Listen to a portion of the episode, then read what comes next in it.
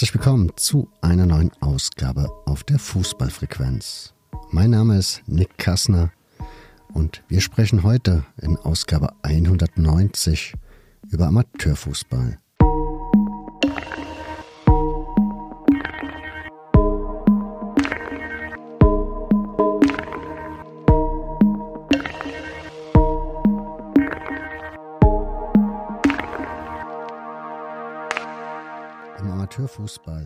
Deutschlands beliebtesten Mannschaftssport, kommen auf und neben dem Platz die unterschiedlichsten Menschen zusammen. Damit ist Amateurfußball mehr als andere Sportarten ein Spiegelbild unserer heutigen Gesellschaft. Das birgt Chancen, bringt aber auch Herausforderungen mit sich. Mein heutiger Gast Tim Frohwein hat sich dieses spannende gesellschaftliche Feld als teilnehmender Beobachter genauer angesehen. Auf seiner Reise an die deutsche Fußballbasis ist er auf den Spuren eines der ersten Freundschaftsspiele nach dem Mauerfall gewandelt. War Trainingsgast beim einzigen offenen schwulen Fußballverein im DFB-Spielbetrieb und hat mit den E-Footballern eines erfolgreichen hessischen Provinzclubs auf dem Platz gestanden. Zumindest virtuell. Über seine Reise an die Fußballbasis habe ich in dieser Folge mit ihm gesprochen. Tim Frohwein beschäftigt sich seit über zehn Jahren in wissenschaftlichen Studien, journalistischen Artikeln und Kolumnen mit dem Amateurfußball. Er hat einen Lehrauftrag an der Ludwig-Maximilians-Universität München und ist Mitglied der Deutschen Akademie für Fußballkultur. Er ist überzeugt von der gesellschaftlichen Kraft des Fußballs, vor allem im Bereich des Breitensports. Seit über zehn Jahren beschäftigt er sich freiberuflich als Soziologe, Journalist und Kolumnist mit diesem Bereich. Seit 2018 organisiert er die Veranstaltungsreihe Mikrokosmos Amateurfußball. Vor einiger Zeit hat er das Buch Probetraining, eine Reise an die deutsche Fußballbasis veröffentlicht.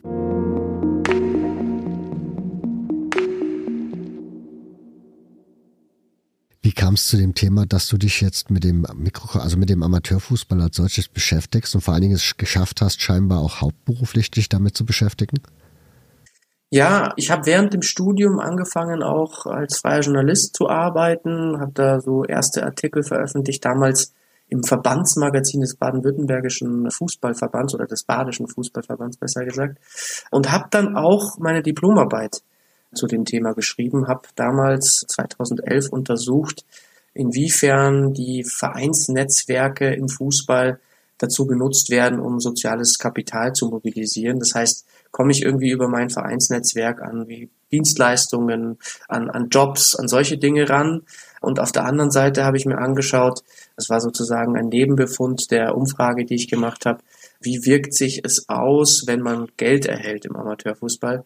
Schätzt man dann vielleicht die geselligen Begleiterscheinungen eines solchen Vereinslebens ein bisschen weniger? Und so war es auch. Und das habe ich dann auch damals an die Medien durchgestochen sozusagen und das hat dann für auch einigermaßen Aufmerksamkeit gesorgt und dieses Thema Geld im Amateurfußball begleitet mich in Forschung und Journalismus seitdem. Ja, und so waren im Grunde die Anfänge damals, ja. Und jetzt ist es so, du hast jetzt angesprochen, dass ich mir das, dass ich auch beruflich mich damit befasse, das ist richtig. Ich bin aber tatsächlich immer noch 20 Stunden die Woche fest angestellt bei einer Wissenschaftsakademie in München, bei AKTEC, der Deutschen Akademie der Technikwissenschaften. Und alles, was ich in den anderen 20 Stunden oder meistens sogar mehr als 20 Stunden die Woche mache, ist irgendwas mit Fußball. Kommen wir zu deinem Buch Probetraining, eine Reise an die deutsche Fußballbasis. Was mir als allererstes aufgefallen ist, du arbeitest sehr, sehr viel mit Studien. Wo findest du diese Studien denn alle? Ja, das hat sich natürlich so im Laufe der Jahre auch angesammelt. Also dadurch, dass ich eben zum Thema Amateurfußball, Fußball auch forsche, habe ich natürlich mich mit vielen wissenschaftlichen Quellen auseinandergesetzt die letzten Jahre. Gefunden habe ich die meistens dann über Recherchen in, in Datenbanken äh, oder in Universitätsbibliotheken. Zu denen habe ich zum Glück Zugänge.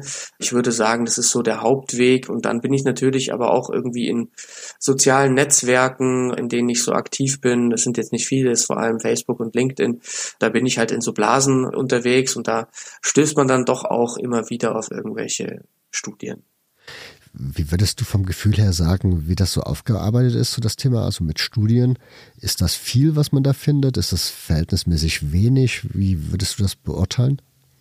Ja, das ist vielleicht auch einer der Gründe, warum ich da die, die ganze Literatur, die es zum Thema gibt, eigentlich überblicke, weil es gibt nicht so viel. Also Amateurfußball ist unterforscht, würde ich sagen.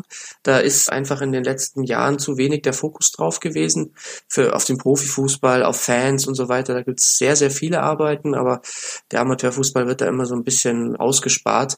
Und das finde ich sehr schade und hoffe, dass das sich auch vielleicht durch meine Arbeit in den letzten Jahren so ein bisschen verändert. Und ich habe auch den Eindruck, dass es mehr geworden ist. Hm. Dein Buch, da gibt's ja, geht es ja vor allen Dingen um eine Reise, die du dabei machst. Deswegen auch dieser Titel oder dieser Untertitel, eine Reise an die deutsche Fußballbasis. Was war zuerst da? Die Idee zu dieser Reise oder war die Reise dann, oder war das die Buchidee zuerst da und dann, die, dann diese Reisepläne? Ja, es war tatsächlich so, dass ich schon vor einigen Jahren mal einem Verlag diese Idee mit der Reise vorgestellt habe. Und dann wurde die aber leider abgelehnt. Ich habe es dann wieder so ein bisschen vergraben, dieses Thema oder diese Idee. Habe meine Veranstaltungsreihe Mikrokosmos Amateurfußball weitergemacht. Insgesamt waren es acht Ausgaben.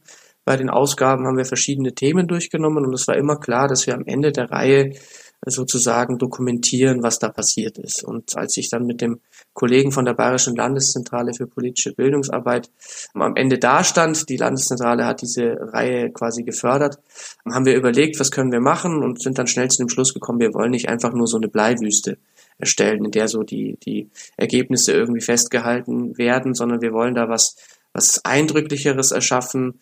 Und dann habe ich ihm vorgeschlagen, dass man doch diese diese Reiseidee mit der Dokumentation verbinden kann. Und so kam es dann dazu, dass ich quasi im Auftrag der Landeszentrale durch Deutschland reisen durfte und Vereine besucht habe, die jeweils für ein Thema gestanden sind, das auch in dieser Reihe durchgenommen wurde. Das Buch kann man bei der, bei der Landeszentrale bestellen, ne? Genau, so ist es. Aber nur wenn man bayerischen, bayerische Adresse hat oder ist das deutschlandweit möglich? Nein, zum Glück ist es deutschlandweit möglich, aber der Nachteil ist tatsächlich, wenn man nicht in Bayern seinen Wohnort hat, dann kostet es 18 Euro. In Bayern äh, Lebende bekommen es für 6 Euro. Also ein bisschen unfair ist es und ich fürchte, das ist auch so manchmal ein Grund, warum dann dieses Buch auch außerhalb Bayerns nicht so viel gelesen wird wie vielleicht innerhalb Bayerns. Kommen wir mal zu den Reiseerlebnissen. Deine erste Reise, und das fand ich sehr spannend, war Bad Lobenstein. Warum hast du dir diesen Ort ausgesucht? Ja, weil ganz in der Nähe von Bad Lobenstein das erste oder eines der ersten verbrieften Freundschaftsspiele nach dem Mauerfall stattgefunden hat. Bad Lobenstein war einer der Vereine, die da teilgenommen haben. Der andere war Lichtenberg, also auf der fränkischen Seite, der bayerischen Seite sozusagen. Lobenstein ist ja äh, in Thüringen und ich bin quasi auf den Spuren dieses Spiels von damals gewandelt. Du hast da ja auch einen Zeitzeugen getroffen, der bei diesem Spiel anwesend war oder sogar der Organisator oder einer der Organisatoren war für dieses Spiel. Was hast du, also was hat er dir erzählt? Ja, das war schon so im Rückblick eine der eindrucksvollsten Begegnungen, würde ich sagen. Also ich habe da den Werner Neumann getroffen, der viele Jahre vor, im Vorstand war von Lichtenberg, also von dem fränkischen Verein, und der dieses Spiel, wie du es gesagt hast, damals auch organisiert hat, mitorganisiert hat. Und der hat einfach so seine, seine Erinnerung an die damalige Zeit und auch natürlich an die Zeit vor dem Mauerfall mir, mir nochmal sehr gut nahegebracht. Es ist ja was als Baujahr 1983. Das habe ich nur sehr verschwommen einfach auch in Erinnerung, was da so damals in den Anfang der 90er Jahre dann auch passiert ist oder Ende der 80er Jahre. Und mich hat diese Zeit jetzt schon seit, ja, seit einigen Jahren sehr, sehr fasziniert. Ich habe mich schon auch ein Stück weit mehr damit beschäftigt und diese Reise war dann sozusagen noch so ein i-Tüpfelchen oder diese Station da in Bad Lobenstein war dann noch so ein i-Tüpfelchen auf diese, diese Zeit der Beschäftigung mit dieser Ost-West-Geschichte. Wenn man das so in dem Buch liest, dann klingt das ja so, als wäre das, also als könnte, hätte man sich sehen können, sozusagen von Dorf zu Dorf. Trotz, ja, durch die Mauer dann oder durch die Grenze dann getrennt.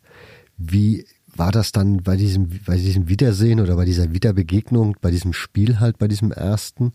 War das dann, ja, wie muss man sich das, also was hat er da erzählt? Wie muss man sich das vorstellen? Wie war die Stimmung da auf dem Sportplatz? Ja, also zunächst war das alles war, war damals alles voller Schnee. Also das Spiel hat stattgefunden, ich meine am 2. Dezember, also ein paar Wochen nach Maueröffnung. Und auf dem Platz in Lichtenberg war wirklich eine dicke Schneeschicht. und die musste man erstmal versuchen wegzuräumen. Das ist nicht so gut gelungen, wie man auch an Fotos von damals erkennen kann. Das heißt, man hat dann unter sehr ungewöhnlichen und widrigen Bedingungen dieses Freundschaftsspiel angepfiffen. Man wollte es trotzdem eben unbedingt machen. Und das, was Werner Neumann da geschildert hat, war schon so, dass da die Leute einfach Tränen in den Augen hatten, als sie sich da auf diesem Fußballplatz wieder getroffen haben. Und natürlich war das Spiel das Sportliche zweitrangig. Ne? Es ging um die Begegnung, um die Wiederbegegnung. Viele Leute haben sich da das erste Mal nach langer Zeit eben wiedergesehen gehabt. Und am Ende, man wusste es, aber man weiß es bis heute nicht genau, wie es ausgegangen ist, aber man einigt sich wohl drauf, dass es ein Unentschieden war, also passend irgendwie zu dieser, ja, zu diesem Wiedersehen, zu dieser friedlichen Wiederbegegnung. Und das, was danach passiert ist, ist, glaube ich, das, das Wichtigste gewesen. Also man hat sich dann mhm. in den Häusern in Lichtenberg, bei den, bei den Bewohnern von Lichtenberg hat man sich noch zusammengesetzt und hat da irgendwie bis in die Nacht geratscht und gefeiert. Äh, und das ist auch all den Beteiligten einfach sehr, sehr nahe gegangen und auch in, in sehr genauer Erinnerung geblieben damals, was da passiert ist. Hm. Wie hat sich das jetzt so im Nachhinein entwickelt? Ich meine, das sind ja zwei Vereine, die direkt nebeneinander liegen. Trotzdem ist der eine im bayerischen Fußballverband dann wahrscheinlich organisiert, der andere im thüringischen. Hast du da irgendwie strukturell irgendwie Unterschiede feststellen können in der Jetztzeit? Ja, ich hatte schon den Eindruck, ehrlich gesagt, als ich da war, dass jetzt auf der ostdeutschen Seite die Erinnerung nicht mehr ganz so stark ja, bewahrt wird wie auf der westdeutschen Seite. Also es gab jetzt im Vereinsheim von Bad Lobenstein zum Beispiel überhaupt keine Spuren, die an dieses Spiel erinnert haben. Ganz im Gegenteil zu zu dem Vereinsheim in Lichtenberg, wo man wirklich schon noch Bilder gesehen hat, wo man auch irgendwie ein größeres Interesse hatte, sich damit auseinanderzusetzen. Es mag auch daran liegen, dass bei Bad Lobenstein einfach sehr, sehr junge Leute mittlerweile so am, am Ruder sind. Also da ist der Vorstand sehr jung. Und vielleicht wollte man, das war so meine Interpretation, vielleicht wollte man einfach auch so ein bisschen mit diesem Thema abschließen und nach vorne schauen. Ja, also dass dann diese, diese Nachwendezeit gar nicht mehr so unbedingt so präsent sein soll im Vereinsleben. Und ja, die beiden sind in verschiedenen Verbänden organisiert und der Kontakt zwischen beiden Vereinen ist auch über die Jahre eingeschlafen. Also so bis in die Nullerjahre hinein gab es dann noch gemeinsame Turniere, die man veranstaltet hat und sowas, aber dann ist es eben so alles nach und nach weniger geworden. Und am Ende finde ich sehr, sehr schade. Ne? Also es ist halt ein Teil der deutsch-deutschen Geschichte. Und ich finde es immer gut, wenn man sich über sowas austauscht, weil dadurch einfach lebendig bleibt, was so eine Teilung auch bedeutet hat für die Menschen. Ich bin, immer auch dafür, dass man sich eben mit, mit Vergangenheit auseinandersetzt, dass man eben sowas wie Erinnerungskultur aufbaut. Und das hat mir da jetzt tatsächlich so ein Stück weit gefehlt oder ich hoffe, dass vielleicht auch durch jetzt, wer weiß, durch mein Buch oder durch die Berichterstattung über dieses Spiel vielleicht sowas wieder in Gang gesetzt wird. Hm. Man muss, das haben wir, glaube ich, vergessen zu erwähnen, man muss dazu sagen, du hast bei all den Stationen ja auch mittrainiert mit den Mannschaften. War das sowas ja. wie ein Eisbrecher, dass du, also von da, also hast du das so geplant, dazu eine Art Eisbrecher, damit ja eine gewisse Intimität sozusagen bei den Gesprächen entstehen kann? Absolut. Also es war schon der Wunsch, eben durch dieses Probetraining jeweils noch tiefer einzutauchen in diese Vereinswelten. Und ja, es ist so, ne, wenn man mit jemandem auf dem Platz Fußball spielt, und sich auf dem Platz hoffentlich einigermaßen gut versteht, ne, dann hat sich da schon irgendwie eine Verbindung aufgebaut. Das beobachte ich mein Leben lang schon als Fußballer. Und das hilft natürlich, wenn diese Verbindung da ist, dass man sich auch im Nachgang vielleicht nochmal ein bisschen ernsthafter, ein bisschen lockerer, wie auch immer, tiefer unterhalten kann über bestimmte Themen. Und das hat auch aus meiner Sicht relativ gut funktioniert bei diesen ganzen Stationen. Hm. Die nächste Station, das ist eine, die kennt, kennen wahrscheinlich alle oder ich vom ja, doch wahrscheinlich alle. Das ist der erste FC Internationale Berlin. Das ist ja ein Verein, der eher progressiv unterwegs ist. War das dir sehr wichtig, den auf deiner Tour mit drin, hier mit drin zu haben? Ja, also wie du sagst, der FC Internationale ist wahrscheinlich der berühmteste Amateurfußballverein in Deutschland im Moment. Mhm. Und mit Gerd Thomas bin ich natürlich auch schon sehr lange in Kontakt, weil ich ja unter anderem auch für die Hartplatzhelden schreibe und Gerd Thomas auch einer der Hartplatzhelden-Kolumnisten ist. Und da dieser Verein natürlich auch dann für ein Thema steht, das ich im Buch durchnehmen wollte, nämlich Nachhaltigkeit, war das einfach für mich klar, dass ich da vorbeifahre. Genau, das Thema Nachhaltigkeit ist da die Überschrift. Das war für mich so im ersten Moment, habe ich dann so gesagt, okay, jetzt wird es wahrscheinlich dann so ein bisschen drum gehen, wie kann man im Amateurfußball ja sich mit damit beschäftigen, ja mit den ja den Klimawandel sozusagen entgegenzutreten und irgendwie seinen, seinen Teil dazu beizutragen. Ja, am Ende war es eigentlich eher eine Geschichte, wo es vor allen Dingen viel um Geld geht, ne? Ja, genau. Also Nachhaltigkeit setzt sich ja aus drei Säulen zusammen. Ne? Das ist die ökologische Säule, die ökonomische Säule und die soziale Säule. Mhm. Und tatsächlich habe ich dann dieses Kapitel auch genutzt, diese ökonomische Säule, die für den Amateurfußball auch einfach wahnsinnig wichtig ist, in den Vordergrund zu rücken. Also sprich, habe meine Forschung aus den letzten Jahren äh, zum Thema Geld im Amateurfußball da in das Kapitel integriert. Aber es ging natürlich darüber hinaus schon auch um Thema Umweltschutz und auch um sowas wie soziale Nachhaltigkeit, wobei das aus meiner Sicht so ein bisschen der schwierigste, die schwierigste Dimension der Nachhaltigkeit ist, wenn man es wenn man es irgendwie versucht zu greifen. Aber wenn man es so umsetzt, wie das der Internationale Berlin macht, dann glaube ich, funktioniert das schon ganz gut. Ne? Also da wird ja scheinbar kein Geld an Spieler bezahlt, sondern das Geld wird rein in den Verein wieder investiert sozusagen. Genau. So ist es. Und ich halte das auch für total sinnvoll. Also ich finde es absurd, wenn man in der zehnten Liga Geldbeträge an Spieler ausgibt und das eben nicht in zum Beispiel die Strukturen des Vereins steckt, in die Verwaltung, in Jugendabteilungen und so weiter. Und das macht aus meiner Sicht natürlich dann Inter Berlin auch ziemlich gut und ist da auch irgendwo Vorbild. Mhm. Trotzdem muss ich sagen, hatte ich im ersten Moment kurz einen Stich, weil das am Anfang so dieses immer, dieser Geld im Amateurfußball, das heißt böse, böse, böse. Und ich bin ja auch Fan eines Amateurfußballvereins, der allerdings in der sechsten Liga spielt und da bekommen die Spieler natürlich Geld. Nicht sonderlich viel, aber wenn man sich überlegt, dass man viermal die Woche zum Training fährt und manche fahren da einige Kilometer bis zum Training, und das Wochenende ja dann letztendlich auch im Zeichen des Fußballs steht, dass sprich man seine ganze Freizeit da rein investiert, dass da so irgendwie ein bisschen was am Ende, ja, dass, dass da was rumkommen muss, dass zumindest mal die Unkosten etc. pp gedeckt sind, finde ich eigentlich eine Selbstverständlichkeit und finde ich dann auch gar nicht so angreifbar. Genau, das ist auch, auch ehrlich gesagt aber meine Haltung und das kommt hoffentlich in dem Kapitel auch rüber.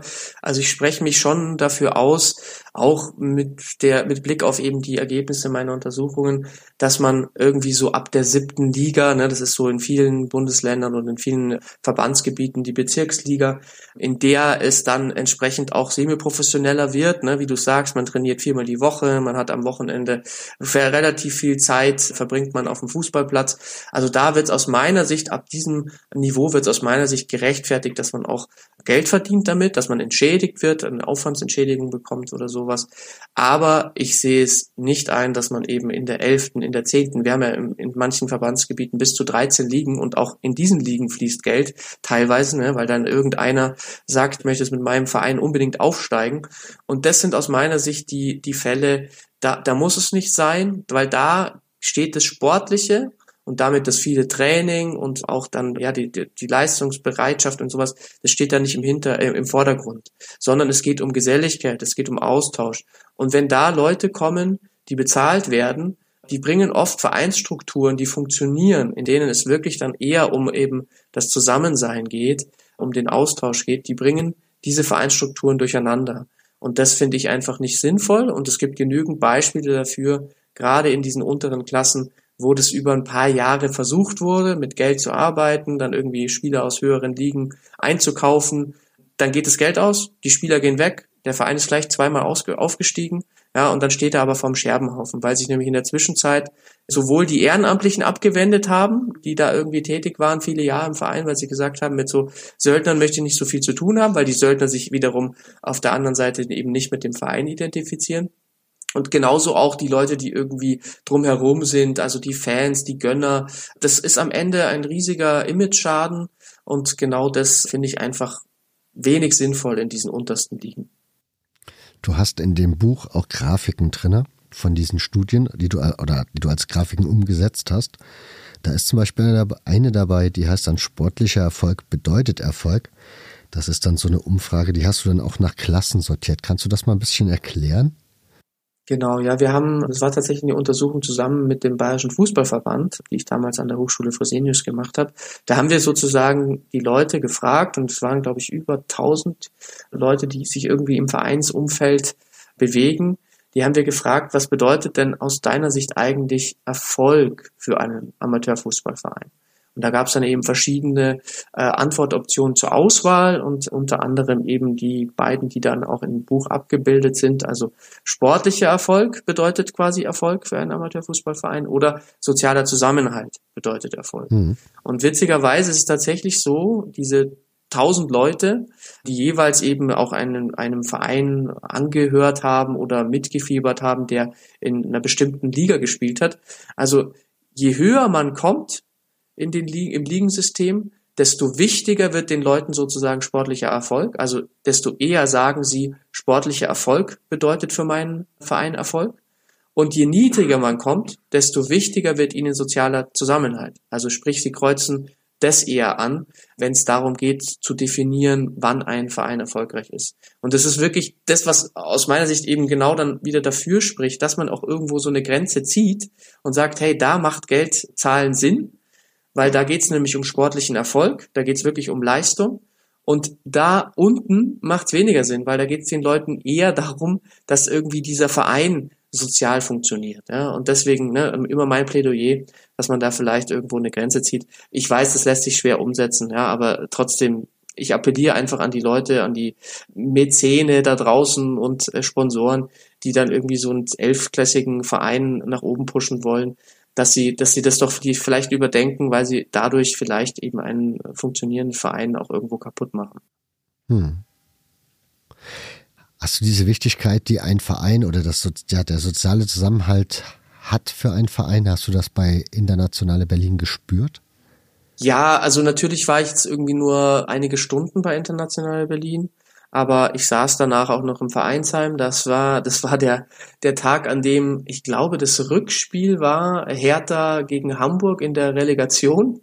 Also es wurde wirklich an dem Tag gebankt in Berlin. Aber ehrlich, also mich hat dann überrascht, wie wenige Leute wirklich gebankt haben. Also schein, scheinbar war Hertha im Jahr 2022 noch nicht so, ich weiß nicht, ich habe so das Gefühl, es hat sich ein bisschen gewandelt, auch durch Kai Bernstein, der jetzt ja leider verstorben ist. Da hat sich irgendwie was getan in Berlin, aber Damals war Berlin irgendwie härter irgendwie für die Berliner nicht so wichtig, deswegen haben wenig Leute dazugeschaut. Aber trotzdem hat man gemerkt, beim Zuschauen, ja, dass da irgendwie, ne, dann kamen Leute rein, man hat sich abgeklatscht, man hat kurz geratscht. Das war schon eine familiäre Atmosphäre dort, ja. Auch wenn ich jetzt die Vereinsräumlichkeiten tatsächlich nicht so schön fand. Ja? Also da gibt's irgendwie angenehmere, gemütlichere Vereinsräume. so viel mhm. Kritik muss der Gerd Thomas jetzt aushalten. Der Verein hat ja auch ein Nachhaltigkeitszertifikat. Ist das etwas, was jeder Amateurverein erwerben oder sich, ja, sich drum bewerben kann? Ja, also diese Möglichkeit besteht natürlich, aber auf der anderen Seite ist es auch mit wahnsinnig viel Aufwand verbunden. Also wenn man Gerd Thomas fragt, dann berichtet er ja schon, dass das eigentlich nur mit seinem Verein möglich war, weil halt einfach wahnsinnig viele Leute sich in dem Vereinsumfeld und im Verein bewegen die, die Ahnung haben von dem Thema Nachhaltigkeit und die auch die, die Lust hatten, so eine Zertifizierung durchzuziehen. Und ich glaube, jeder Verein muss sich eben die Frage stellen, hat er, hat er diese Ressourcen und wenn er sie nicht hat, dann sollte er es vielleicht eher bleiben lassen. Aber nichtsdestotrotz kann man sich als Verein ja mit dem Thema Nachhaltigkeit auseinandersetzen und das machen, was halt so im Rahmen des, des Möglichen ist. Und das finde ich schon sinnvoll. Auf der anderen Seite würde ich jetzt auch nicht sagen, jeder Verein muss sozusagen zusätzlich zu dem, was sowieso schon anfällt, jetzt unbedingt noch all diese Nachhaltigkeitsthemen auf dem Schirm haben und da ambitioniert irgendwie versuchen, Dinge umzusetzen. Ne? Also das, das, glaube ich, führt dann auch schnell zur Überforderung und eher zu der mhm. Reaktion, dass man, dass man abwinkt. Das, das kriege ich auch immer wieder mit. Ne? Also jetzt hat unsere Umweltministerin, Steffi Lemke heißt die, glaube ich, ne? die hat gesagt, dass eben der Sport einfach wahnsinnig wichtig ist, um sowas wie Nachhaltigkeit auch in die Bevölkerung zu transportieren. Und da hat sie natürlich recht, weil über den Sport und gerade über den Fußball man wahnsinnig viele Menschen erreicht. Aber nichtsdestotrotz haben diese Vereine natürlich auch schon jetzt zu kämpfen. Ja? Und wenn man jetzt das Gefühl hat, okay, es wird jetzt wieder von, von außen, von oben, von wo auch immer gefordert, Nachhaltigkeit stärker als Thema zu spielen, dann kann das, wie gesagt, auch zu so einer ab, abwehrenden Haltung führen. Und das das sollte man dann auch wieder vermeiden. Hm. Deine dritte Station, die fand ich sehr, sehr spannend. Das ist Al-Hilal Bonn. Wie bist du auf diesen Verein aufmerksam geworden?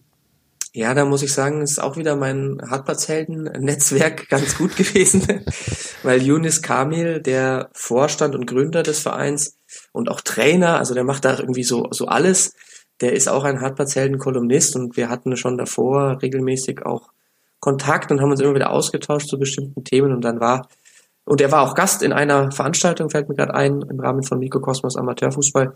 Und dann war für mich klar, dass ich da auch hinfahren will. Hm. Ihr seid, also ihr habt auch eine längere Autofahrt hinter euch gebracht, wenn ich mich richtig erinnere beim Lesen. Mhm. Was kannst du zu diesem Verein erzählen? Also für die HörerInnen, die jetzt wahrscheinlich den Verein gar nicht kennen werden. Ja, es ist zunächst mal, wie man am Namen erkennt, ein von Migranten gegründeter Fußballverein. Wie gesagt, Yunus Kamel war einer der Initiatoren. Der ist noch nicht besonders alt, der Verein. Ich glaube 2010 rum sowas gegründet worden. Ist aber ganz klar angetreten, dass man ein Verein sein will, der nicht jetzt nur irgendwie für bestimmte Gruppen offen ist, also für bestimmte ethnische Gruppen zum Beispiel, sondern man hat gesagt, man möchte wirklich ein internationaler, ein die deutsche Gesellschaft in all ihrer Breite widerspiegelnder Verein sein und macht da aus meiner Sicht wirklich gute Arbeit, hat entsprechend auch schon äh, Preise bekommen für Integrationsarbeit und solche Dinge, sind sportlich ganz normal unterwegs, jetzt so im, im mittelklassigen Bereich bis unterklassigen Bereich und haben aber trotzdem sie eigentlich, würde ich sagen, sehr vorbildlich arbeiten, in Bonn auch immer wieder Probleme ne, mit anderen Vereinen, aber auch mit der Stadtverwaltung. Also haben damals, als ich mittrainiert habe, keinen richtigen, keine richtige fußballerische Heimat gehabt, auch weil es da immer irgendwie wieder zu, zu ja, es nicht zu einer funktionierenden Kommunikation zwischen Stadt und Verein kommt wohl.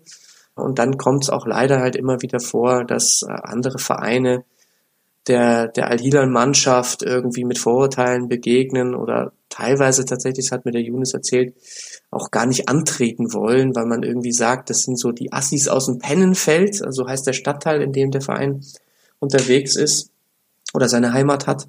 Und der Younes sagt, es gibt dafür eigentlich keine nachvollziehbaren Gründe, weil der Verein wirklich nicht mit irgendwelchen negativen Dingen aufgefallen ist, also mit wie Schlägereien oder sonstigen.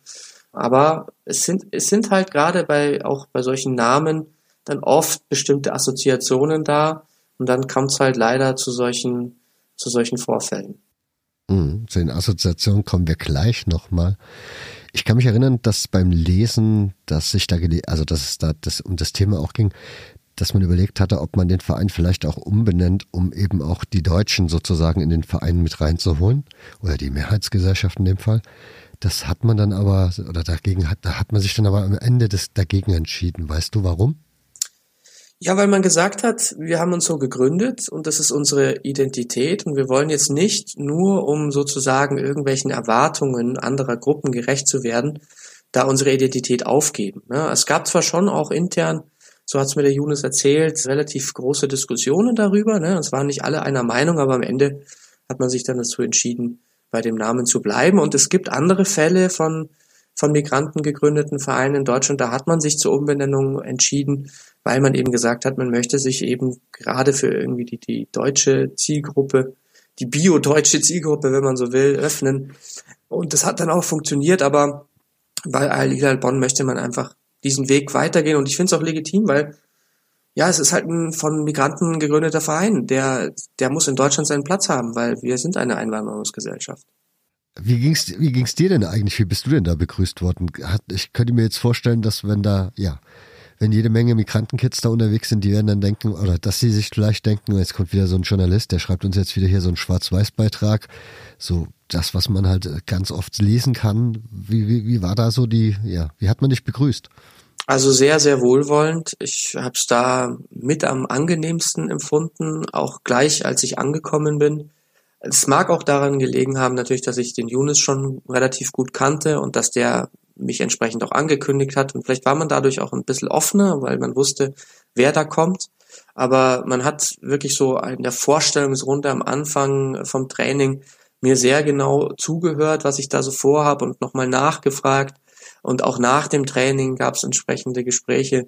Und es hat mir schon ein sehr gutes Gefühl gegeben und fand den, Ange den Aufenthalt bei Al-Hilal wirklich sehr, sehr angenehm. Und so ging es übrigens auch meinem Fotografen. Ne? Das ist auch nochmal was, was man vielleicht so ein bisschen mhm. berücksichtigen muss. Bei all diesen, bei, bei all diesen Vereinsbesuchen war ich nicht alleine, sondern der Michi Pointvogel war dabei. Und ich glaube, wir, wir sind ein ganz gutes Team so. Und das hat auch natürlich für mich die Arbeit immer so ein bisschen erleichtert, dass ich nicht alleine war und so alles sich auf mich fokussiert hat, sondern es waren zwei Personen und zwei, die irgendwie erzählen konnten. Und das hat es mir dann auch erleichtert. Aber wie gesagt, bei Al-Hilal Bonn, das ist mir schon aufgefallen, es war das, es war die Mannschaft, die am meisten sich irgendwie für das Projekt interessiert hat. Mhm. Du hast wieder eine Studie da drinne und auf die leitest du in deinem Text wunderschön über, weil du nämlich damit anfängst, beim Kleinfeldspiel zum Aufwärmen merke ich, dass ich es heute mit Tripplern zu tun habe. Damit tust du so ein paar Klischees aufarbeiten in dieser Studie, die dann, also die man so im Kopf hat und die ja wahrscheinlich jeder so kennt. Kannst du das ein ja, bisschen erzählen, gerne. also erklären, was ihr da in der Studie aufgearbeitet habt oder gefunden ja, habt? Also es geht ja darum, dass wir uns die Welt auch äh, durch unsere eigenen Brillen immer erschließen und mit bestimmten Vorprägungen eben rumlaufen. Und bei dieser mhm. Situation beim Training, als ich so den Eindruck hatte, boah, viele technisch begabte, dribbelstarke Spieler, da habe ich mich dann so im Nachhinein gefragt, ja, war das jetzt wirklich so? Oder hast du da irgendwie sozusagen, bist du da den Vorurteilen erlegen, dass du eben Leute, die aus dem Süden, sage ich jetzt mal, kommen, südlich von Deutschland, egal welche Regionen, dass die eher technisch stärker und dribbelstärker sind. Ja? Bist du da irgendwie jetzt gerade an, an diesen Punkt gekommen und hat da irgendwie, haben, die, haben dich deine Vorurteile getriggert, dass du jetzt so eine Wahrnehmung hast?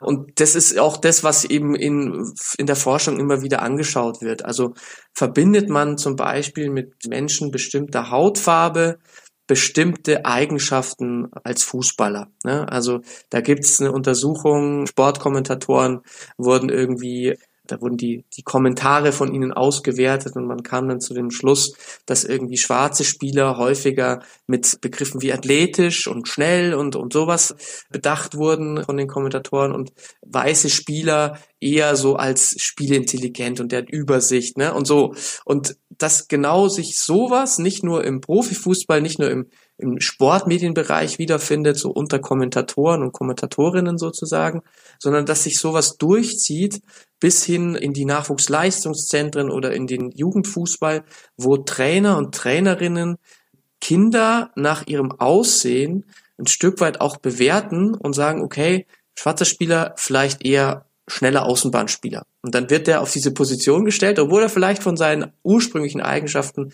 doch nicht genau dafür geeignet ist. Aber man hat es vielleicht irgendwie so im Kopf und dann wird er auf die Position gespielt gestellt und dann wird er entsprechend auch so ausgebildet und am Ende landet er vielleicht auf der Position auch, wenn er Profi geworden ist. Das passiert, werden ja eh nur sehr wenige Kinder. Aber am Ende landet er vielleicht und so wird quasi das Vorurteil dann auch wieder bestätigt. Also es reproduzieren sich sozusagen bestimmte gesellschaftliche Strukturen. Das ist dann immer das, was der Soziologe sagt. Und da muss man einfach, glaube ich, immer vorsichtig sein und sich selbst hinterfragen, ob man jetzt gerade eine Entscheidung, wenn man jetzt Trainer ist, deswegen trifft, weil man vielleicht irgendwie ja bestimmte Vorurteile hat oder ob das wirklich ganz objektive Kriterien sind, nach denen man irgendwie eine Person aufstellt. Ja, das ist so, das ist so das, was in dieser Forschung vermittelt wird. Ähm, natürlich gibt's auch irgendwie Befunde, die dagegen sprechen und ich habe jetzt nicht die weltweite Literatur zu dem Thema gesichtet, aber ich glaube, es ist ein interessantes Thema und man sollte sich das ist so mein, mein Anliegen generell und auch meine Einstellung generell. Man sollte einfach immer wieder im Leben sich selbst hinterfragen und überlegen, ja, durch welche Brille sieht man gerade die Dinge so. Mhm. Bei meinem Lieblingsverein ist in der Jugendabteilung ungefähr 50 Prozent der Kids haben einen Migranten, also einen Migrationshintergrund. Auf Funktionärsebene gibt es bis heute in der Vereinsgeschichte keinen Funktionär mit einer also mit einem Migrationshintergrund. Warum ist das im deutschen Fußball so? Weil da ist es ja grundsätzlich auch komplett unterrepräsentiert gegenüber dem Anteil, wie es eigentlich sein müsste. Ja, das ist, das ist tatsächlich ein großes Problem aus meiner Sicht und auch aus der Sicht von Yunus Kamil, ne, der Vorstand von Al-Hilal Bonn, der zu dem Thema auch selber forscht. Der promoviert an der Uni Brüssel im Moment und macht auch ein Projekt im Auftrag des DOSB. Und da geht es eben darum, diese äh, Unterrepräsentation von Leuten Migrationsgeschichte in ja, Vereinen, aber auch in Verbänden so ein Stück weit zu verändern, zu verbessern. Warum das so ist, dass diese Leute in den Vereinen und Verbänden nicht so aktiv sind, das hat vielerlei Gründe. Der Jonas versucht es eben auch gerade rauszufinden, woran es es liegt. Und natürlich sind irgendwie auch so ein bisschen die, gibt es da kulturelle Probleme. Also in klassischen deutschen Amateurfußballvereinen, da gibt's auch ein sehr traditionelles Vereinsleben häufig. Ne? Da mhm. spielt irgendwie der Alkohol eine ziemlich wichtige Rolle. Da spielen bestimmte Vorstellungen von Männlichkeit, von weiß ich nicht was eine gewisse Rolle. Und das kann natürlich schon auch für bestimmte Gruppen, und da meine ich jetzt nicht nur irgendwie Leute in Migrationsgeschichte, ein Stück weit abschreckend wirken. Ja, die wollen zwar gerne Fußball spielen, aber wenn es dann um das, um den Nahkontakt mit all diesen Vereinsleuten geht und vielleicht auch um ja ein, ein stärkeres Einbringen, sich einbringen in das, ins Vereinsleben, dann ist es oft so, dass die Leute so, so ein bisschen nicht trauen, ja, und davor zurückschrecken. Äh, vielleicht auch einfach sagen, nee, das ist nicht meine Welt, ich will da gar nicht mich so sehr, sehr engagieren. Und ich glaube, das ist das, was eben Vereine in einer von so viel Vielfalt geprägten Gesellschaft wie Deutschland müssen das auf dem Schirm haben. Sie müssen sich auch ein Stück weit, glaube ich, öffnen. Wir haben tatsächlich, um vielleicht mal zu, zu, zu zur, zur Gegenwart überzuleiten. Wir haben morgen mit meinem Verein, dem FC Dreistein, da bin ich jetzt über 25 Jahre schon Mitglied, wir haben einen Workshop und an diesem Workshop nehmen die Trainerinnen und Trainer, Vorstände und solche Leute teil. Äh, Gab es auch noch nie in der Vereinsgeschichte. Also ich bin sehr gespannt. Und da nehmen tatsächlich, ich glaube, ein Drittel der Leute haben Migrationsgeschichte. Ne? Und das ist das, was mich jetzt im Moment sehr stolz macht, weil dadurch können wir morgen, wenn wir irgendwie besprechen, wo, so, wo will der Verein hin, welche Identität will der Verein haben, da können wir morgen sozusagen wirklich irgendwie alle, nicht alle, aber viele gesellschaftliche Gruppen, die Fußball lieben und Fußball spielen in Deutschland, auch ein Stück weit berücksichtigen ja, und deren Perspektiven irgendwie hören und sehen. Und ich glaube, das braucht jeder Verein, aber das ist kein Selbstläufer. Manchmal muss man eben auch auf bestimmte Leute einfach aktiv zugehen. Man muss sie ansprechen. Man muss ihnen sagen, hey, wir hätten dich gerne in der und der Funktion. Ja, weil wie gesagt, es gibt manchmal auf beiden Seiten gibt es eben noch irgendwie gewisse, manchmal sind es auch auf der Seite der Leute mit Migrationshintergrund, vielleicht Vorurteile, ne? und man muss da irgendwie in einen Austausch kommen, damit am Ende sich unsere Gesellschaft in den Fußballvereinen widerspiegelt. Ich glaube, das ist ganz wichtig, damit der Fußball auch vital bleibt. Du bist ein Meister der Überleitungen. Denn die nächste Station, da sind wir dann auch wieder bei dem Spiegelbild der Gesellschaft, sind wir bei Bethlen, SV Bethlen Eddinghausen. Bethlen Eddinghausen, ja, man, man betont es irgendwie an, das musste ich auch erst lernen. Okay, ähm, ein Verein, den muss man jetzt wahrscheinlich nicht wirklich kennen. Aber es ist eigentlich auch ein typischer, ja, typischer Fußballverein mit Männerteams. Und da gibt's eine Fußballerin, die hast du getroffen. Das hat sich das, so Nachhinein, wie ich dann festgestellt habe, hat sich das ja mittlerweile überholt. Sie darf wahrscheinlich jetzt dann mitspielen im Männerteam. Hast du da mal nachgefragt, ob sie es auch mittlerweile tut? Ja, tut sie, tut sie. Sie hat Anfang 2023 die ersten Spiele gemacht. Da habe ich mir die Frage beim Lesen gestellt, war das für sie eigentlich, also sie wollte ja unbedingt in diesem Männerteam mit, mit Fußball spielen, weil es halt die Jungs oder die, ja, die Jungs und dann Männer wurden, mit denen sie halt schon immer Fußball gespielt hat und deswegen auch nicht verstanden hat, warum sie es jetzt auf einmal nicht mehr tun sollte. Aber lag das daran, dass rundherum in der Region kein Frauenteam war oder was war das wirklich die Motivation ohne Ende, dass man eben bei diesem Verein Fußball spielen möchte? Ja, also die Lea ist von Anfang an mit ihrem Vater quasi in diesen Fußballverein hineingewachsen, wurde schon mitgenommen als kleines Kind zu den Spielen, hat dann selber angefangen zu kicken, wie du sagst. Und es gab, auch das ist richtig, eben keinen Frauenfußballverein in der Nähe, der eine Alternative gewesen wäre. Aber selbst wenn, hat sie gesagt, wäre sie da eigentlich ungern hingegangen, weil sie wollte eben bei ihrem Heimatverein unbedingt bleiben. Und dann hat sie es aus meiner Sicht auch sehr nachvollziehbar nicht verstanden, warum der Verein ihr das nicht zugestehen will ne, in 2022. Und es hat sich ja dann tatsächlich in 2022 auch noch geändert. Aber sie hat echt ein, eine Zeit lang dafür gekämpft und jetzt haben sich zum Glück die Dinge verändert. Also ich habe es nicht nachgeprüft, aber es ist auch, also ich gehe davon aus, im Saarland zum Beispiel ist das keine gängige Praxis aktuell. In Bayern sogar ist das scheinbar der Fall, dass Frauen jetzt auch in Männerteams mitspielen dürfen, ne? Ja, also nicht nur in Bayern. Ich weiß, ich habe den Überblick nicht in welchen. Besondersten für, womit wir wieder bei den Vorurteilen sind. Wo sind wir? Da sind wir wieder bei Vorurteilen. Das noch Besondere ist ja quasi, dass Bayern die ersten waren. Also der Bayerische Fußballverband war der erste, der diese Möglichkeit, die der DFB eingeräumt hat, dann auch genutzt hat und gesagt hat, bei uns probieren wir das jetzt mal aus. Bei uns können jetzt quasi Vereine anmelden, dass Frauen bei den Herrenmannschaften spielen. Und das wurde dann auch, ich glaube, Sommer 2022 haben sie das eingeführt und kurz darauf sind so die ersten Anträge beim Verband eingegangen und es hatte so, ich glaube, Stand, Stand Ende 2022 waren irgendwie so ein paar hundert, ne, vielleicht, vielleicht weniger, paar Dutzend, sagen wir es eher so, paar Dutzend Frauen, die dann auch im Männerfußball gespielt haben. Und ja, äh, hätte man den Bayern nicht zugetraut. Aber man muss sagen, in manchen Bereichen sind wir auch, was den Fußball angeht, äh, dann doch manchmal ganz fortschrittlich.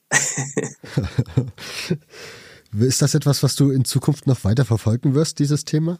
Also natürlich beobachte ich den, den Frauenfußball und auch die Rolle der Frauen im Fußball. Das betrifft ja nicht irgendwie nur aktive Spielerinnen in Herrenmannschaften, sondern es geht ja auch darum, zum Beispiel eben wieder die Repräsentierung von Frauen eben in Vereinsgremien, in Verbandsgremien, die Mitarbeit von Frauen im Vereinsleben ne, und auch die, die Stellung und wie man irgendwie mit Frauen umgeht. Also das interessiert mich natürlich nach wie vor, aber jetzt speziell dieses Sonderspielrecht für Frauen habe ich tatsächlich irgendwie jetzt nicht mehr weiter verfolgt. Ich glaube auch nur, also das ist halt eine, eine weitere Möglichkeit, die auch unbedingt da sein sollte, aber es ist jetzt nichts, was den deutschen Amateurfußball von Grund auf verändern wird. Hm. Das, okay, die These würde ich nicht mitgehen. Also ich glaube, wenn umso mehr Frauen da aktiv da beteiligt sein werden, wird sich, glaube ich, da schon definitiv was ändern, könnte ich mir vorstellen. Ja, aber es passiert ja nicht. Das ist es ja. Ne? Also du hast halt jetzt diesen, du hast jetzt jetzt diesen sehr erstarkenden Frauenfußball und dadurch wieder mehr Gelegenheiten für Frauen auch im Verein dann in Frauenmannschaften Fußball zu spielen. Und wenn es mehr Gele von diesen Gelegenheiten gibt, dann wird es nach wie vor wenig Frauen geben, die dann unbedingt bei den Herren Fußball spielen wollen, ne? sondern man geht dann doch in die eigenen Welten. Es macht auch sportlich aus meiner Sicht einfach Sinn, ja, wenn Frauen gegen Frauen spielen. Natürlich kann irgendwie eine richtig gute Frauenfußballerin auch in vielen Herrenmannschaften mithalten, aber das Körperliche, glaube ich, spielt da schon einfach eine wichtige Rolle und ich finde es gut, wenn Frauen gegen Frauen spielen und Männer gegen Männer, und bin absolut dafür, dass man den Frauenfußball natürlich stärkt. Und ich glaube, dass viele Frauen das eigentlich auch so sehen, ja, und dann gerne in ihrem Frauenverein oder in ihrer Frauenmannschaft spielen. Aber ja, vielleicht täusche ich mich auch. Das ist bestimmt auch ein, ein Thema, das wir beobachten müssen über die nächsten Jahre. Mhm. Jetzt kommen wir zu einem Thema, über das haben wir schon einmal diskutiert im Rahmen einer Zeitspielfolge. Und ich tue mich immer noch schwer damit, das so zu akzeptieren. Das ist dein Besuch beim SC Edermünde gewesen. Ja. Da hast du dir die E-Sport-Abteilung angeschaut. So ist es, ja. Der SC Edermünde, auch ein kleiner Verein in Hessen, der eine sehr erfolgreiche E-Sport-Abteilung aufgebaut hat. Und das Besondere dabei ist, also bei E-Sport denkt man dann eher so an dieses 1 gegen 1 Zocken, 2 gegen 2 Zocken. Über Spiele können wir ja mhm. gleich noch sprechen, ähm, was es da alles für Möglichkeiten gibt. Bei Edermünde spielen sie tatsächlich 11 gegen 11 und zwar eben das frühere FIFA, ich glaube jetzt heißt es FC, ne, ich weiß es gerade gar nicht. Also man spielt 11 gegen 11, jeder Spieler, der Teil des SC Edermünde ist sozusagen, hat einen eigenen Avatar, man spielt auch als SC Edermünde und hat eine feste Position auf dem Feld und das fand ich sehr spannend. Ich war vor Ort, als die gerade so ihr Präsenztreffen hatten, weil witzigerweise diese ganzen Edermünde E-Football-Spieler in ganz Deutschland leben, also sogar einer aus Österreich. Also sprich, der Verein wird da sozusagen digital erweitert. Es gibt nicht nur Leute, die aus Edermünde kommen, im Gegenteil, also kam wirklich aus Hamburg, aus Frankfurt, aus eben Österreich. Die haben sich da getroffen und es war sehr interessant zu sehen, wie die sozusagen auch über, über Fußball nachdenken, über ihre Taktik nachdenken, wie die sich auf so Spiele vorbereiten, was für Themen die haben und wie die auch als Gruppe funktionieren. Ja, so das, was man eben auch aus einer realen Fußballmannschaft kennt, dass man eben miteinander flaxt, dass man irgendwie ja viel über Fußball spricht, ja, sei es jetzt das, sei es jetzt der Profifußball oder eben die eigenen Leistungen. Das konnte ich da auch beobachten und das fand ich extrem spannend und das ist aus meiner Sicht eben ein Weg, der vielleicht für ja, viele Leute, auch skeptisch Leute wie dich, ein, ein, genau. ein gangbarer, ein gangbarer Weg ist, weil ich halt auch nichts davon, dass die Leute jetzt irgendwie E-Football-Abteilungen oder noch schlimmer E-Sport-Abteilungen in ihren Vereinen aufmachen, damit da dann irgendwie Leute den ganzen Tag acht Stunden vor der Playstation hocken zu zweit. Das hat für mich auch keinen Mehrwert, da brauchen wir nicht drüber reden. Hm. Hast du dort eigentlich auch dann ein Probetraining mitgemacht?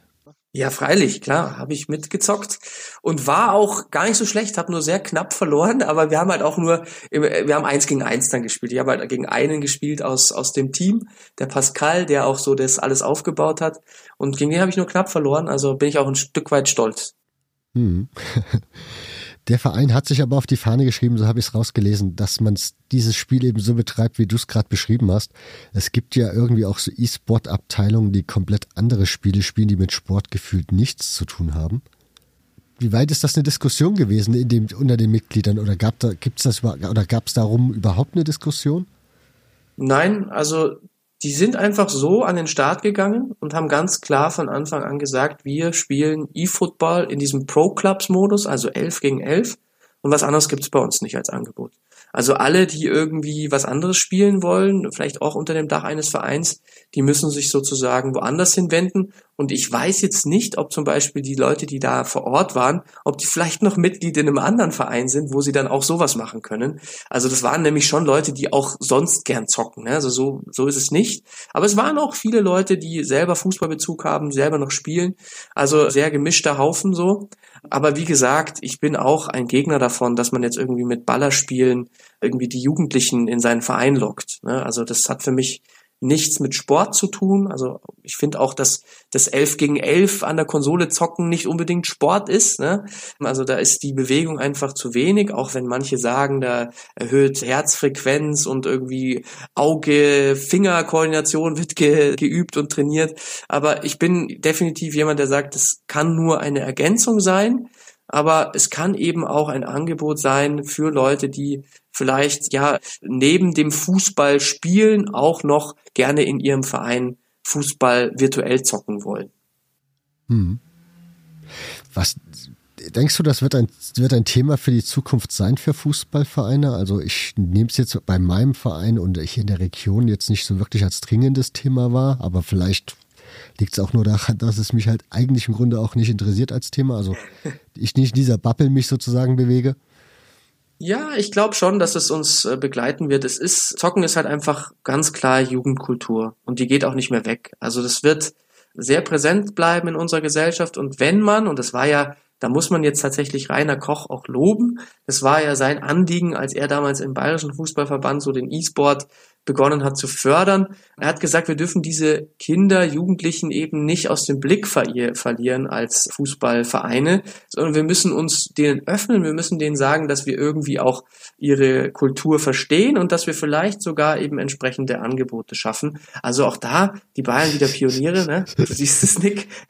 Aber wie gesagt, manche finden, empfinden das ja gar nicht als Pionierarbeit, sondern eher als Bedrohung. Ich glaube, um auf deine Frage zurückzukommen, ich glaube, das wird uns noch verstärkt begleiten. Wir werden um das Thema E-Sport oder E-Football hoffentlich nur als Fußballvereine nicht herumkommen. Ja, wahrscheinlich ist man da auch eigentlich nur zu engstirnig im eigenen Denken. Wenn man sich anguckt, Tischfußball gibt's ja auch und das wird ja auch in Vereinen betrieben und da ist die Akzeptanz eine ganz, also eine wesentlich bessere oder das, ja, das Standing dieses Sports, ja, Sports in Anführungsstrichen, auch Tischfußball, weiß ich nicht. Aber ja, Genau, vielleicht ist es einfach nur die eigene Engstirnigkeit, über die man darüber hinausschauen muss. Dein bist du noch, dann hast du noch eine Station gemacht. Dafür brauchtest du gar nicht reisen, denn das ist ja theoretisch bei dir vor der Haustür. Mhm. Du warst bei den Street Boys München. Klingt jetzt nicht nach so einem klassischen Fußballverein schon, wenn man den Namen hört? Ja, genau. Ist es auch nicht. Es ist der erste offiziell homosexuelle Verein im DFB-Spielbetrieb. Also immer noch der einzige auch, die gibt es seit rund 20 Jahren. und kenne den Verein, weil ich ja im Münchner Amateurfußball auch zu Hause bin. Und natürlich war dann für mich auch irgendwie klar, dass ich da mal vorbeischauen muss im Rahmen der Reise. Ja, jetzt. Ich habe mich so, also ist es immer noch so ein großes Thema? Also klar, wir warten immer noch auf das erste Coming Out eines schwulen Spielers in der Bundesliga oder im Profifußball, wobei ich nicht weiß, ob ich darauf warten will, muss, will oder ob mir das jetzt wichtig ist, dass, dass das irgendeiner ja damit ja da hausieren geht. Das darf ja auch gerne jeder leben, wie er will. Das ist mir ja wurscht im Grunde. Von daher ist das, ist das noch ein Thema, dass, da, dass man das so explizit als eigener Verein dann sich ja so gründen muss? Ja, also es geht den Leuten von Street Boys München schon auch darum, so ein Safe Space zu sein für die homosexuellen Fußballer. Es gibt viele Beispiele auch aus dem Amateurfußball, da berichten Fußballer, die sich irgendwie dann irgendwann geoutet haben als homosexuell, schon darüber, dass ihnen die Kultur in einem klassischen Amateurfußballverein jetzt nicht immer gepasst hat. Im Gegenteil, dass es für sie einfach schwierig war, sich in der Umkleidekabine, ja, nicht, dass man sich nicht aus Versehen da irgendwie outet, beziehungsweise, dass man immer irgendwie bei, bei Sprüchen, die dann vielleicht auch mal homophob sind, oder wenn es darum ging, dass man irgendwie jetzt wieder heute Nacht beim Mannschaftsabend ein Mädel abschleppen will oder so. Ne, das war für die teilweise schwierig, sich in dieser Umgebung richtig wohlzufühlen. Ja, und hm. genau deswegen ist sozusagen auch der Verein angetreten, hat gesagt, wir wollen dass sich die Leute bei uns nicht verstellen müssen, dass sie sich bei uns wohlfühlen. Und dann finde ich es schon auch wieder legitim. Aber natürlich wäre es besser sozusagen, müsste gar nicht so weit kommen, dass sich da ein Verein gründet, sondern dass man halt in Kabinen sich entsprechend auch nicht homophob äußert und da, das gilt eben übrigens auch für andere Gruppen in Deutschland, ne, die sich da nicht immer hundertprozentig wohlfühlen. Also auch Leute mit Migrationsgeschichte zum Beispiel haben mit manchen Dingen, die Alkohol, Probleme in der Kabine oder im Vereinsumfeld. Und ja, es wäre schön, wenn wir so weit wären, dass die Vereinskulturen ja auch für homosexuelle Leute total offen sind und man da irgendwie als Homosexueller keine Probleme hat, aber so ist es halt noch nicht.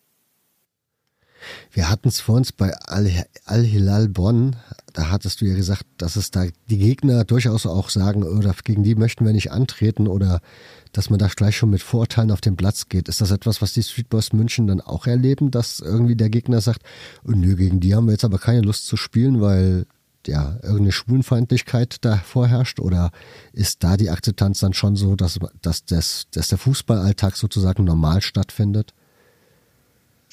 Ja, also das hat sich im Laufe der Jahre tatsächlich schon geändert. Die hatten am Anfang schon immer wieder Probleme mit sowas. Es gab jetzt, glaube ich, keine Mannschaft, die nicht gegen sie angetreten ist, aber sie haben schon irgendwie ja bestimmte Erfahrungen gemacht seitens des Publikums, seitens der gegnerischen Spieler. Ähm, das ist aber besser geworden und der äh, Kollege, mit dem ich damals gesprochen habe, der hat mir aber auch gesagt, dass das, also die Streetboys spielen seit, seit es sie gibt, in der untersten Klasse im Münchner Amateurfußball. Und er sagt halt, da ist auch so ein gewisser Gewöhnungseffekt eingetreten. Ne? Also sprich, wenn die jetzt eine Klasse raufgehen würden, dann wäre es vielleicht schon wieder ein Stück weit anders. Ne? Und wer weiß, wenn dieser Verein jetzt noch sportlich richtig erfolgreich wäre, dann kommt vielleicht auch noch Neid dazu und dann wird man wieder ganz anders umgehen mit ihnen. Ne? Also es ist das hat man da auch gespürt in den mhm. Gesprächen. Mhm. Es ist nach wie vor eine gewisse Angst vorhanden, da sich so, so richtig, wie soll man sagen, aus, aus dieser jetzt aktuellen Komfortzone herauszubewegen. Ja, also, weil man eben davon ausgeht, nicht überall freundlich aufgenommen zu werden. Hm. Erstaunlich, dass das immer noch ein Thema ist. Ja. Der letzte Verein, den du besucht hast, das ist der BGL International Freilassing. BGL, für was steht das? Oh, da fragst du mich jetzt gerade was. also es ist ja da bei Berchtesgaden. Ah. ah. Berchtesgadener Land, kann das sein? Boah, jetzt müsste ich leider nochmal nachschauen, ich weiß es gerade nicht.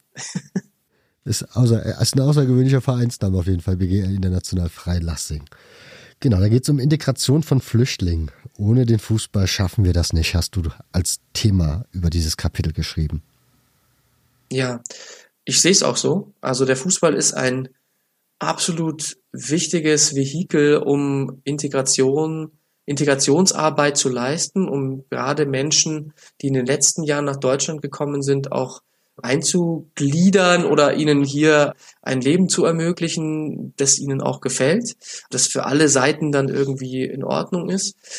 Ich glaube, das liegt auch daran, weil halt einfach Leute, die hierher kommen, eine Vorliebe für Fußball mitbringen und nicht für Handball und nicht für Eishockey, weil gerade so im arabischen Raum, nordafrikanischen Raum, auch asiatischen Raum, da spielen diese Sportarten halt keine Rolle. Da wird halt Fußball gespielt.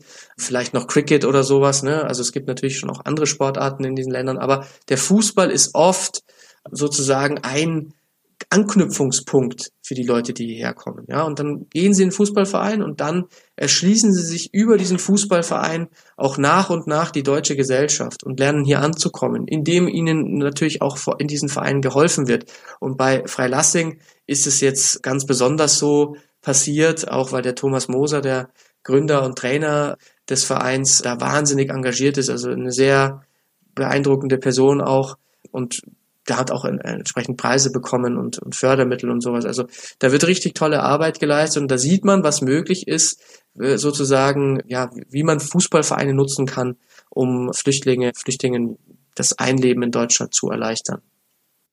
Hm.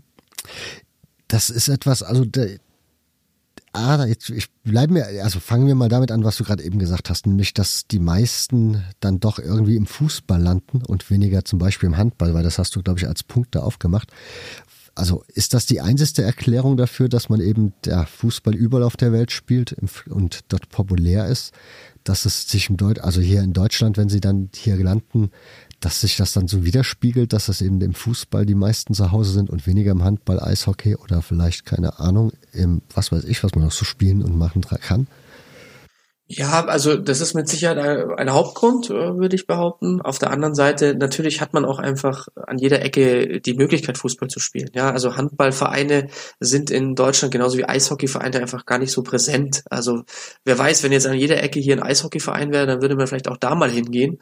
Aber das ist nicht so und die Fußballplätze sind dazu noch, ne, also im Gegensatz zu einer Handballhalle oder einem Eishockeystadion, die sind halt offen, da kann man immer hin, da kann man immer spielen.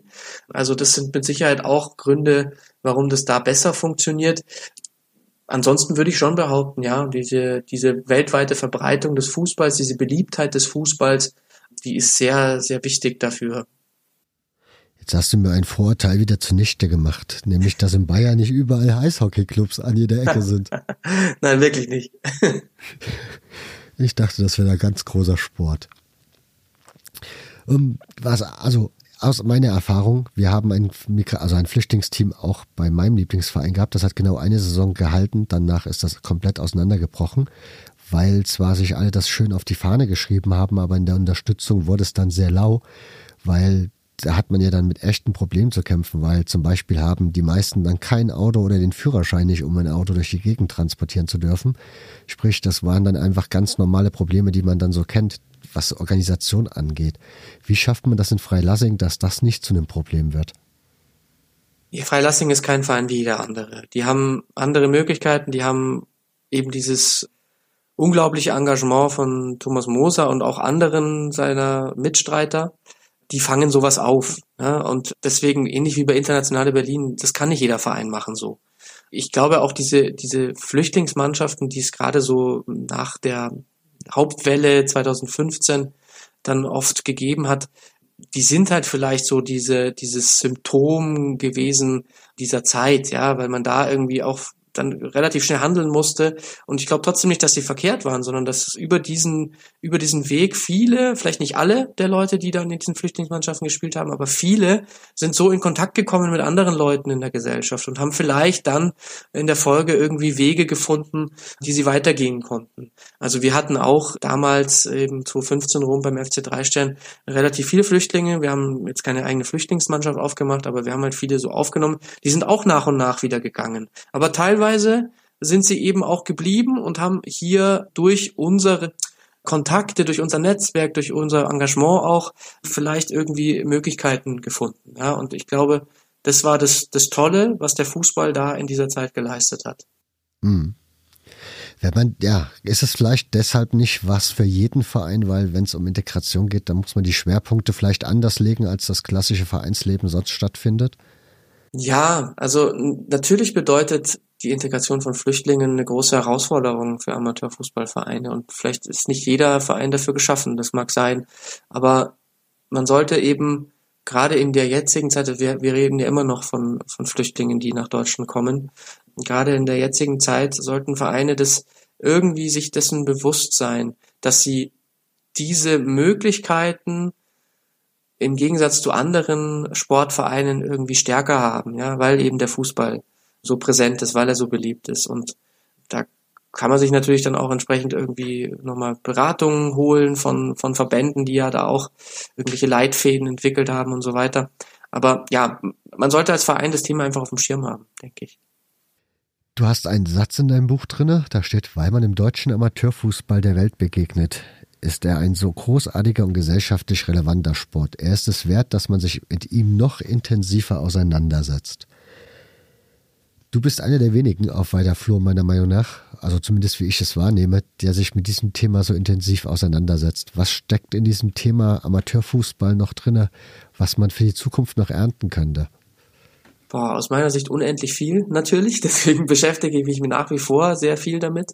Und ich würde mir wünschen, dass viele andere auch damit anfangen die Themen gehen uns nicht aus. Wir haben gerade einen großen strukturellen Wandel, den wir beobachten. Also sprich, das ehrenamtliche Engagement geht irgendwie nach wie vor zurück. Da wird zwar schon seit immer drüber gejammert, aber es ist so, dass immer mehr Vereine jetzt mit Hauptamt experimentieren. Auch mein Verein hat einen Geschäftsführer in Teilzeit angestellt. Es gibt sogar Unternehmen, die Vereine beraten, wie sie diesen Weg zum Hauptamt gehen können. Also da wird sich viel tun. Da entstehen vielleicht auch irgendwie neue Jobs und die Leute, die alle Sportmanagement studieren, können vielleicht dann auch mal bei sowas unterkommen und müssen nicht in den Profifußball gehen oder in den Profibereich gehen. Also diesen Wandel sehe ich definitiv. Wir haben ja nach wie vor irgendwie große Herausforderungen bei den Themen Integration, Diskriminierung. Wir haben auch nach wie vor ein Problem mit Gewalt, das es vielleicht so in anderen Sportarten nicht so gibt. Wir müssen uns auch mit, mit sowas auseinandersetzen und da Strategien entwickeln. Natürlich gibt's dann noch irgendwie so Randthemen, wobei, ja, also gehen wir mal auf zu, zu dem Bereich Nachhaltigkeit. Der Amateurfußball, das kommt auch in dem Interkapitel ja rüber, ist ein wahnsinnig vom motorisierten Individualverkehr abhängiger Sport. Mhm. Also wahnsinnig viele Leute sind da unter der Woche oder am Wochenende mit Autos unterwegs, verursachen entsprechende Abgase. Vielleicht kann man auch vor dem Hintergrund, dass man eben ein bisschen mehr auf die Umwelt achtet, auch da ansetzen. Also es gibt aus meiner Sicht wahnsinnig viel zu tun, wahnsinnig viel zu erforschen noch. Ich habe das Glück, dass ich durch die Arbeiten, die ich im Moment habe, ich arbeite ja auch für die Philipp Lahm Stiftung zum Beispiel, mache dieses Projekt Treffpunkt Fußball. Ich habe das Glück, dass ich eben mich mit all diesen Themen beschäftigen kann und da auch sozusagen den, der, der, den Amateurfußball irgendwie beobachten, aber auch weiterentwickeln kann. Und ich hoffe, dass ich das noch sehr lang machen kann, aber ich freue mich auch immer über Leute, die mit dabei sind. mhm was ich, also was ein Punkt, der in dem Buch jetzt nicht so reinkam, wahrscheinlich, weil es auch gar nicht, weil es ja kein aktuelles Thema mehr ist, weil es eben schon lange so ist, ist dieser Strukturwandel, den du eben ja auch schon in Sachen Ehrenamt erwähnt hast. Das sieht man ja auch in den ja, in den, in den Spielgemeinschaften, die mittlerweile überall entstehen. Selten sind es ja Liebesbeziehungen, sondern eher Zweckehen, die da stattfinden. Auch hier kann man das oft sehen, dass dann gerade im Jugendbereich immer mehr Vereine zusammenarbeiten müssen Manchmal geht es dann auch ganz schnell wieder auseinander. Wie beurteilst du die Situation? Dass es so viel Spielgemeinschaft mittlerweile gibt. Ja. Ja, also es ist, wie du sagst, ja auch aus der Not heraus geboren und es gibt beiden Seiten jeweils immer Leute, die damit nicht zufrieden sind. Ich glaube aber, dass es in manchen Regionen einfach total sinnvoll ist, weil man nur so den organisierten Sport dort am Leben halten kann. Und bevor man irgendwie einen Verein komplett aufgibt, dann schließe ich mich doch lieber mit einem anderen zusammen.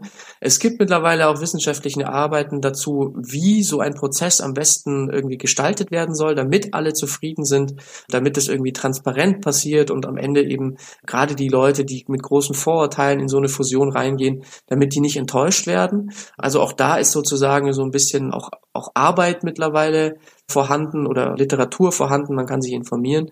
Ich finde diese Entwicklung, wie gesagt, vor dem Hintergrund, dass ich will, dass weiterhin viele Fußballvereine in diesem Land existieren, finde die einfach nur legitim und ja, ein, ein, ein Muss sozusagen.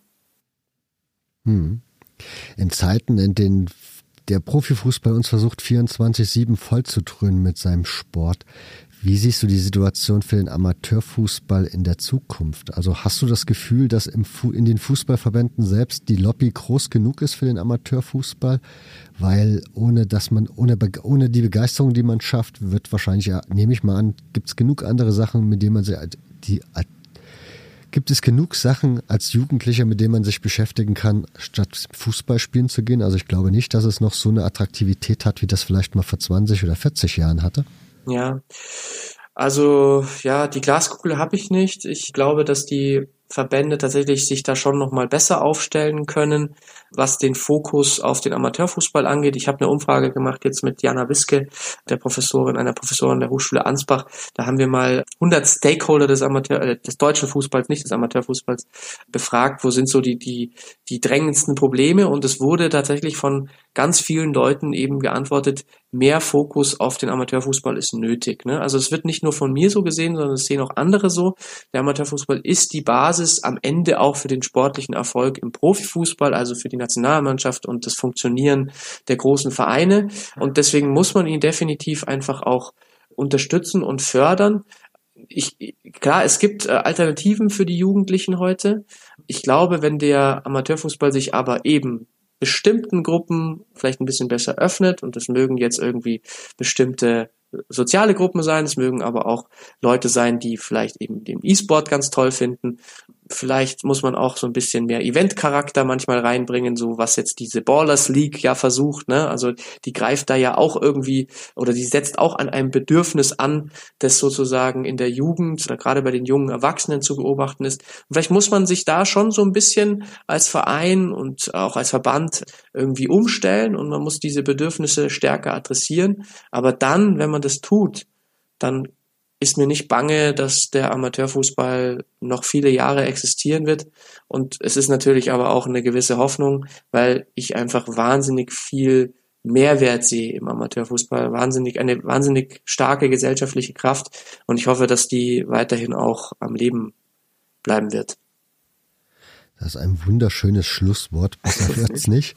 Von daher trotzdem aber immer die obligatorisch letzte Frage. Haben wir irgendwas vergessen? Sollten wir noch über irgendwas sprechen?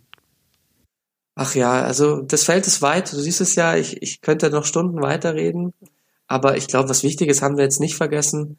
Es gibt viele, viele wichtige Themen. Und eins vielleicht noch, Ganztag, großes Thema. Ab 2026 kommt der Rechtsanspruch auf Ganztagsbetreuung in Deutschland. Das heißt, es werden in den Grundschulen nach und nach die Nachmittagsangebote ausgebaut werden. Immer mehr Kinder werden in den Schulen auch am Nachmittag bleiben äh, und entsprechend vielleicht bis vier, fünf Uhr dann dort in der Einrichtung sein. Und dann wird's für manche Vereine schwierig, weil dann eben die Kinder vielleicht keine Lust mehr haben, danach noch ins Training zu gehen. Ein paar Vereine versuchen jetzt schon so in dieses Nachmittagsangebot reinzudringen, ja, und dann da selber sozusagen als Verein Angebote, Bewegungsangebote mhm. zu schaffen.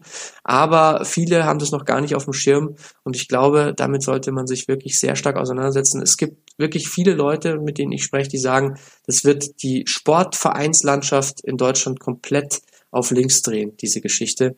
Also von daher sollten wir da auch ansetzen und uns Gedanken machen. Ja, ein, ein weiteres wichtiges Thema. Da würde ich ja sagen, da könnte man ja wieder zurückschauen in der Geschichte, und zwar in die DDR. Da gab es das Ganztagsangebot für Kinder ja auch. Trotzdem hat auch da der Amateurfußball gelebt und hat stattgefunden.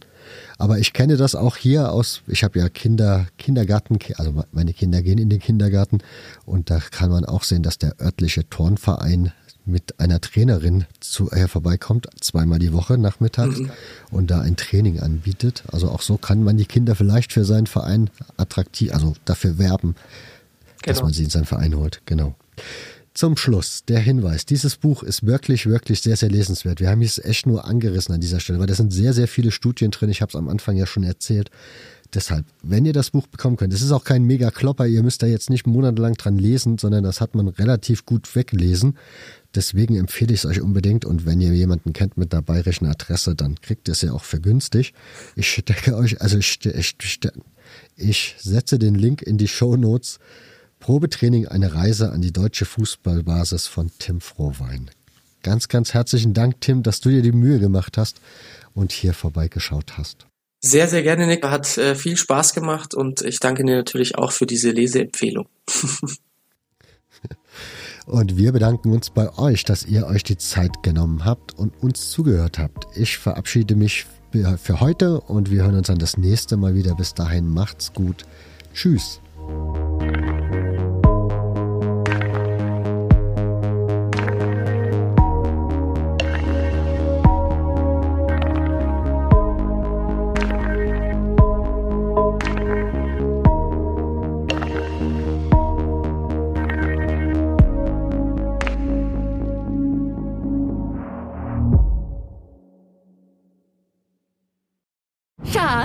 Bin neu verliebt. Was? Da drüben. Das ist er. Aber das ist ein Auto. Ja, eben. Mit ihm habe ich alles richtig gemacht. Wunschauto einfach kaufen, verkaufen oder leasen. Bei Autoscout24. Alles richtig gemacht. Wie baut man eine harmonische Beziehung zu seinem Hund auf? Puh, gar nicht so leicht. Und deshalb frage ich nach, wie es anderen Hundeeltern gelingt, beziehungsweise wie die daran arbeiten. Bei Iswas Dog reden wir dann drüber. Alle 14 Tage neu mit mir, Malte Asmus und unserer Expertin für eine harmonische Mensch-Hund-Beziehung, Melanie Lippisch. Iswas Dog mit Malte Asmus. Überall, wo es Podcasts gibt.